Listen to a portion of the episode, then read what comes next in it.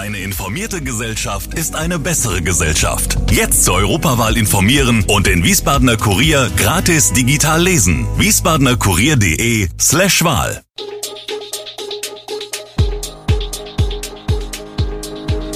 Gude, unser morgendliches News Update. Das Wichtigste aus Wiesbaden für Sie im Überblick. Guten Morgen aus Wiesbaden an diesem 11. November. Schlittschuhlaufen auf dem Luisenplatz, Pokalblamage für den SVWW und TV Total ist zurück. Das und mehr hören Sie heute im Podcast. Ab heute gelten in Hessen strengere Corona-Regeln, weil die erste Stufe des hessischen Eskalationskonzepts erreicht wurde. Das Corona-Kabinett hat neue Regeln für die Bereiche 3G, Testpflicht am Arbeitsplatz, Großveranstaltungen und auch Schulen beschlossen. Die neuen Regeln gelten zunächst bis zum 28. November. Für alle Bereiche, wo die 3G-Regel gilt, reicht künftig ein Antigen-Schnelltest nicht mehr aus. Es braucht ab heute einen PCR-Test.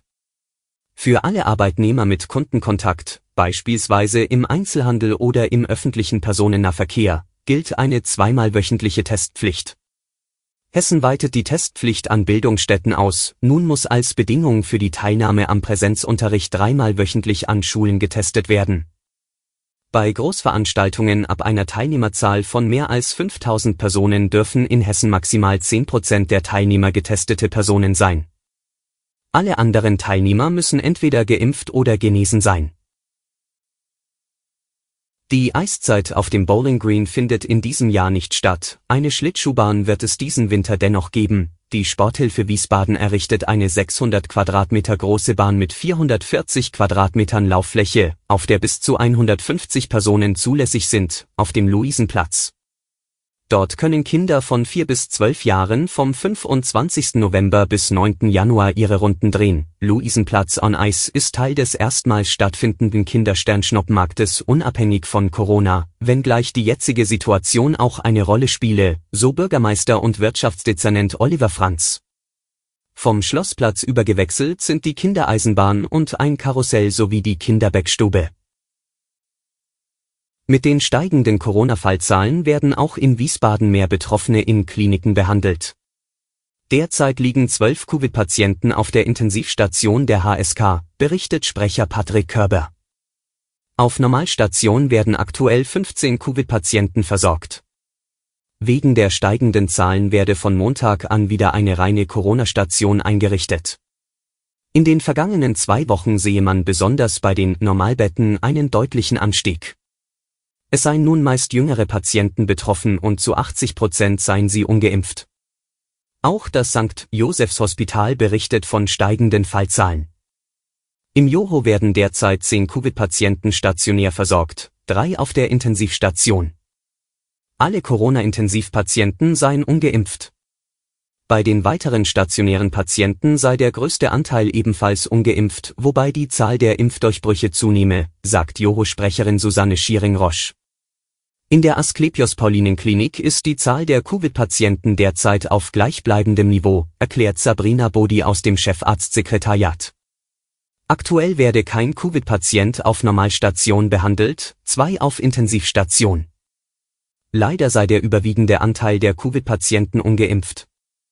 Nur vereinzelt habe man Patienten mit Impfdurchbrüchen, diese hätten fast immer Vorerkrankungen und der Verlauf der Covid-19-Infektion gestalte sich bei geimpften Patienten in der Regel deutlich weniger schwerwiegend.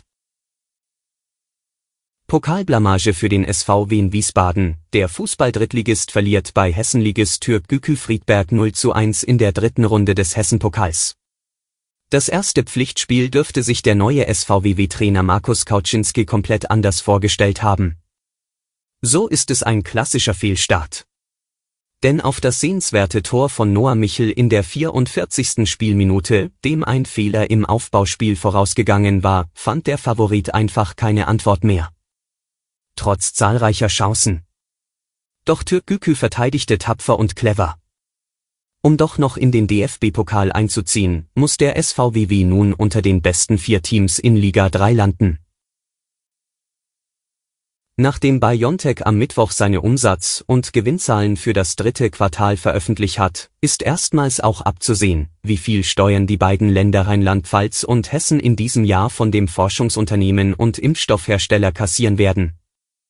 Nach Informationen der VRM kann der Bundeshaushalt mit einer Milliarde Euro Steuern rechnen, Rheinland-Pfalz mit rund 700 Millionen und das Land Hessen mit 200 Millionen. Bund und Länder teilen sich die Körperschaftssteuer der Unternehmen jeweils hälftig auf, während die Gewerbesteuer bei den Kommunen verbleibt. Am Vortag war bekannt geworden, dass allein die Stadt Mainz in diesem Jahr 1,1 Milliarden Euro Gewerbesteuer von BioNTech erwartet und sich damit auf einen Schlag entschulden kann. Der Produktionsstandort Marburg erwartet rund 300 Millionen Euro Gewerbesteuer. In der immer kritischeren Corona-Lage in Deutschland wächst der Druck, schnell zusätzliche Schutzmaßnahmen festzuzurren. Die geschäftsführende Bundeskanzlerin Angela Merkel forderte dazu dringend eine schon wiederholt angebotene Abstimmung mit den Ländern. Die möglichen künftigen Regierungspartner SPD, Grüne und FDP wollen an diesem Donnerstag eigene Pläne für den Kurs im Winter in den Bundestag einbringen. Im Blick stehen auch mehr Beschränkungen für ungeimpfte und mehr Tempo bei Impfungen. Corona-Schnelltests sollen bald wieder auf breiterer Front kostenlos zu bekommen sein. Die Gesundheitsämter meldeten laut Robert Koch Institut den Rekordwert von 39.676 Neuinfektionen an einem Tag. Die Zahl der neuen Fälle pro 100.000 Einwohner in sieben Tagen erreichte mit 232,1 den dritten Tag in Folge einen Höchstwert.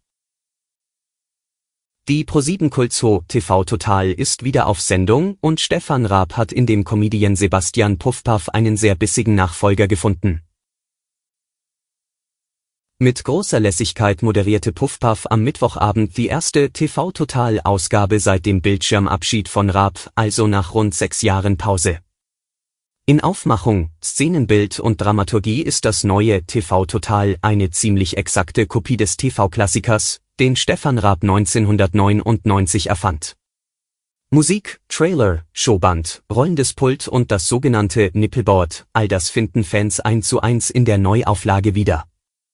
Künftig will sich die Sendung auch Influencern, Podcasts und anderen neuen Medien kritisch widmen. Alle Infos zu diesen Themen und noch viel mehr finden Sie stets aktuell auf wiesbadener-kurier.de. Gude Wiesbaden ist eine Produktion der VRM von Allgemeiner Zeitung, Wiesbadener Kurier, Echo Online und Mittelhessen.de. Redaktion und Produktion die NewsmanagerInnen der VRM. Ihr erreicht uns per Mail an audio.vrm.de.